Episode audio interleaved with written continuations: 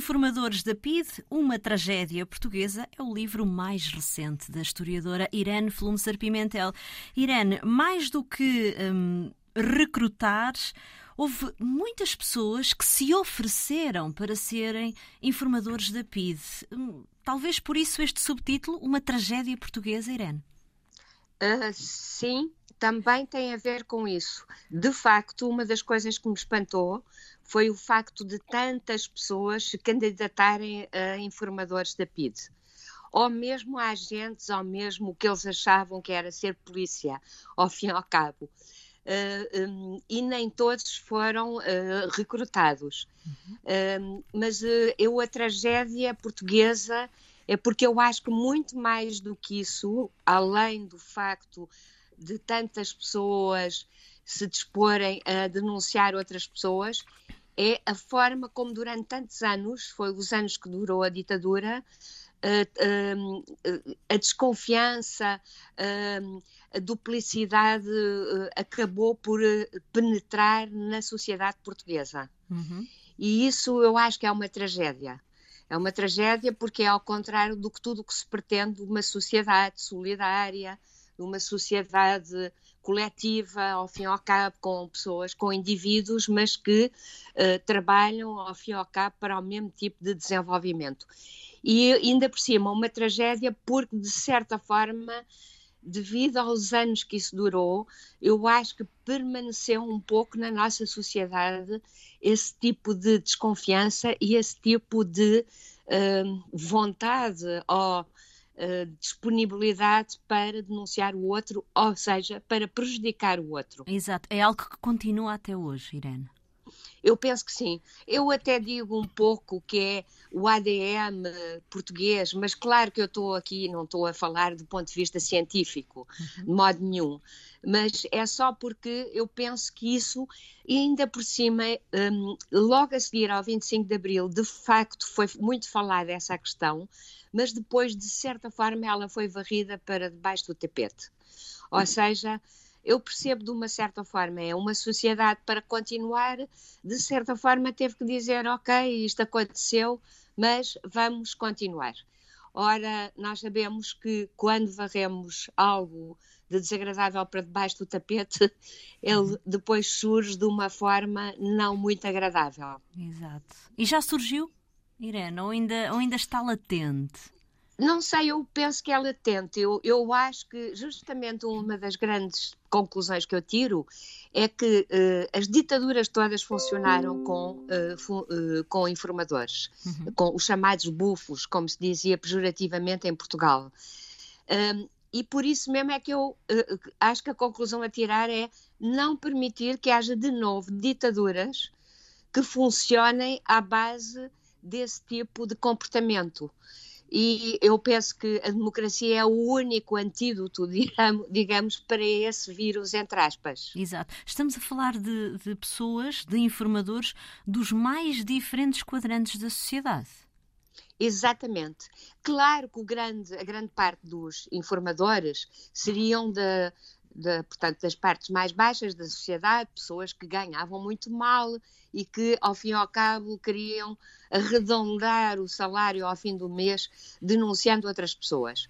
Mas o que é terrível é que numa sociedade que durou, em que a ditadura durou tantos anos, realmente cobriu toda a sociedade. Então temos desde desempregados a operários, alguns poucos assalariados rurais, camponeses, e depois também temos médicos, uhum. temos uh, advogados, temos depois pessoas também uh, bem colocadas na política portuguesa, como governadores civis, presidentes da Câmara e por aí fora. E isso foi algo que também me espantou porque há sempre a tendência para pensar que são as camadas, digamos, mais desfavorecidas e menos privilegiadas que se dispõem a esse tipo de comportamento.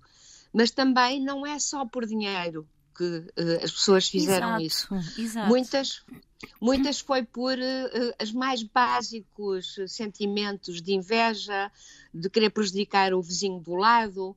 Uh, por outro lado, também alguns, mas muito minoritariamente, fizeram por ideologia de defesa do regime ditatorial, outros fizeram-nos para, ao fim e ao cabo, partilhar uma parte pretensamente uh, uh, do poder, uh, coisa que nem era nada disso, mas pensavam que, bom, sendo polícia, estando bem com as autoridades de polícia política de, de uma ditadura, eu posso também ter alguns privilégios. Tudo isso contou.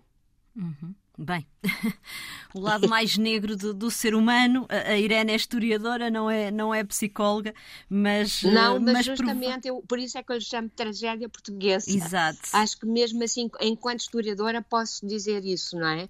Depois, evidentemente, a minha análise não é na perspectiva psicológica ou psicanalítica. Claro. Embora também tentei, não é? Eh, ao fim e ao cabo, com aquela empatia que nós temos que ter para com o objeto de estudo, tentar perceber o que é que faz alguém fazer isso. Fazer ao contrário, ao fim e ao cabo, do que nós aprendemos uh, na nossa infância. Por exemplo, nas escolas era muito feio ser caixinhas, não é? Exato. É algo que está na nossa educação. Um, eh, nós temos uma educação ética ou religiosa que, em princípio, não nos diz para prejudicar o outro, não é? E depois esta, este prejuízo ao outro feito de forma sussurrante aqui estou a, a socorrer-me do termo do Orlando Figes, uhum. ao analisar, portanto, a sociedade soviética, que também, uh, The Whisperers, que também utilizou em grande. É que o grande problema também é não pensar que isto foi algo de português e de único. Exato.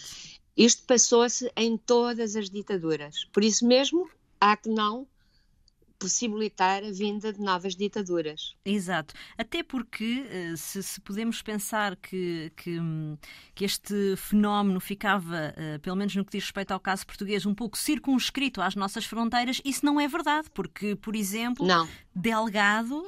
Hum, tinha pessoas à, à, sua volta, mesmo fora do país, que ah, sim, relatavam. Mas até eram informadores portugueses, Exato, não é? Sim. Portanto, da polícia portuguesa que estavam fora do país. É que os informadores estavam por todo lado, estavam onde havia exilados, onde havia opositores, no Brasil, em Marrocos, na Argélia, eh, depois em todos os países eh, onde houve grande imigração, França, Alemanha e por aí fora. E isso, esses tentáculos também são outro tipo de tragédia. E depois, eh, não havia só os informadores da própria PIDGS. A PJ tinha os seus, uhum. a PSP tinha os seus, a diplomacia, as embaixadas, os consulados no estrangeiro tinham os seus próprios informadores, a Legião Portuguesa tinha também os seus, portanto, isto era uma sociedade completamente com um quadriculado vigiado, digamos. Exato. Neste seu livro vai partilhando alguns casos concretos, nunca revelando uh, a identidade destes, destes informadores, alguns deles ainda vivos, Irene. Uh, nunca revelando, não é bem assim. Eu optei, justamente foi algo que, com o qual eu me confrontei, uhum. porque é evidente que ainda há pessoas vivas e, sobretudo, há descendentes, não é? Exato. Filhos, uh, netos. Uh, portanto, o que eu fiz foi eh, porque tinha que descrever eh, de que forma eram recrutados, como é que funcionavam, onde é que estavam, e uh, alguns deles eu menciono, mas só aqueles casos que já são públicos Exato. ou que uhum. podem ser públicos, ou que vieram uh, noticiados nos jornais logo a seguir ao 25 de Abril, houve muitas notícias sobre isto, ou que foram alvo de uh, instrução de processo e de julgamento. Exato. E nesses casos, pronto, para muitas pessoas será de facto eh, não, não, conhecem os casos, mas, por exemplo, os casos infiltrados dentro do PCP, que os militantes e funcionários do PCP já os conhecem, mas conheceram-nos a seguir ao 25 de Abril, muitos dos casos. Uhum, uhum. Um, partilha aqui vários, vários casos, Irene, enquanto historiadora e tem dedicado grande parte da sua, da sua vida profissional a estudar o 25 de Abril, esta época da, da nossa história e, e antes, obviamente. Uhum. Qual terá sido aquela, que, aquela história que mais a impressionou?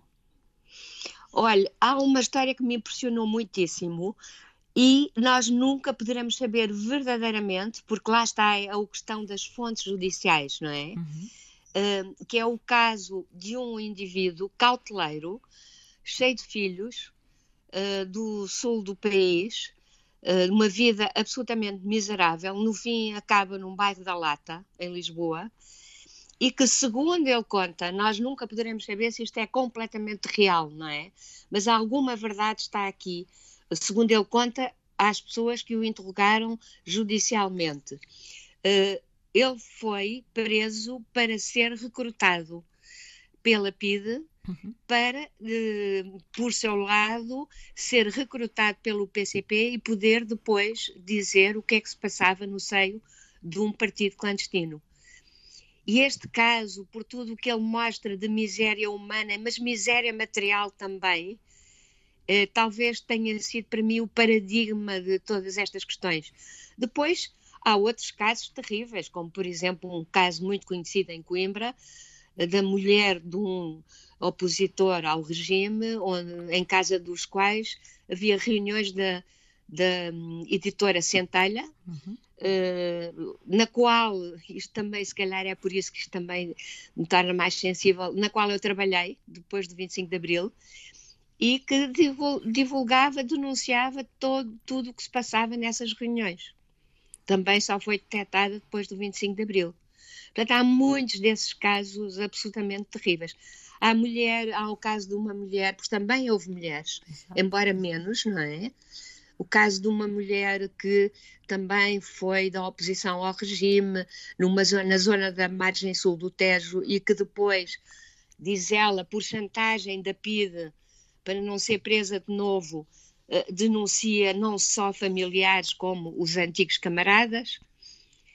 E depois há aqueles casos mais terríveis ainda, que são os que se passaram para o outro lado, portanto, funcionários e dirigentes até comunistas, que eh, nos interrogatórios acabaram por ser recrutados e denunciaram, por exemplo, em 63, 64, todo o setor intelectual do PCP e o setor da juventude universitária, também Exato. comunista.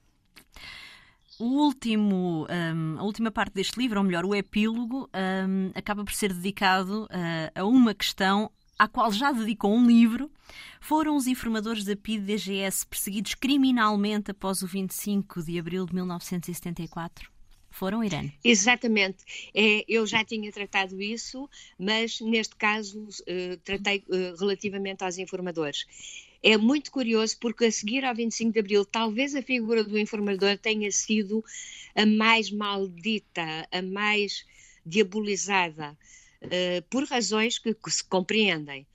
E quando eles começaram a ser presos, isso veio nos jornais. Uh, eles realmente, houve muitos que foram alvo de processo judicial, como eu já disse, e foram julgados e, tal como os agentes da PID e outros inspectores, quanto mais tarde foram julgados, menos pena apanharam. No final, também, ao fim de dois, três anos, nos casos mais graves uh, de prisão preventiva, acabaram por ser julgados já em liberdade e aos anos da prisão preventiva. Uhum. Portanto, uh, foram, sim senhora, julgados, mas foram julgados de uma maneira em que para muitos portugueses talvez não seja o julgamento. De qualquer maneira, eh, eu penso que hoje o tempo do, do, do, do juízo, do tribunal, já passou. Exato. É o tempo da história. E, como eu gosto de dizer, a história não é um julgamento nem é um tribunal. O que não está aqui para levar uh, uh, uh, ninguém preso, nem a tribunal, mas ao fim e ao cabo, para tentar caracterizar de que forma certos portugueses se comportaram e também, já agora, quando se fala hoje da delação premiada em democracia, lembrar que nas ditaduras a delação é sempre premiada. Exato, isso leva-nos à pergunta seguinte, em jeito de, de conclusão, digamos assim. Uhum. O que é que devemos reter uh, deste, de, de, desta, deste contexto de, de, perseguição e de denúncia criada, uh, criada, uh, criado pela PIS, Irene?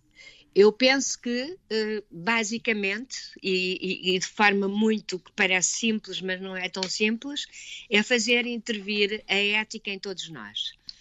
Uh, mas também, e como já disse, fazer tudo para que não se repitam as condições, ou seja, para que não haja uh, poderes políticos, ditaduras e mesmo em democracia, poder político que utilize esse tipo de, de lação. Por isso, eu também uh, saio um pouco do papel do, de historiadora, mesmo no fim do livro, uhum. e acabo por dar a minha opinião sobre o que eu penso que é a delação premiada, que, que, é, que existem muitas democracias Exato. e que também em Portugal está uh, em discussão porque para muitas pessoas considera-se que, bom, isso não é bem delação premiada, porque uh, a polícia era política, os crimes, entre aspas, eram considerados na ditadura como crimes políticos, quando não eram, eram crimes de opinião né, eh, e de pensamento,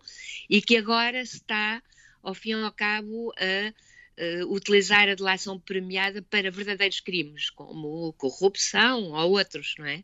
Exato. E é essa linha ténue entre o civismo, sim, que deve existir, mas a delação que eu penso que nós devemos ter sempre presentes uhum. e cabe a cada cidadão saber o que é que faz. Irene, muito obrigada por ter estado connosco. Irene Flunser Pimentel, autora do livro Informadores da PID, uma tragédia portuguesa. A edição é da Temas e Debates Círculo de Leitores. Boas leituras. Muito obrigada eu.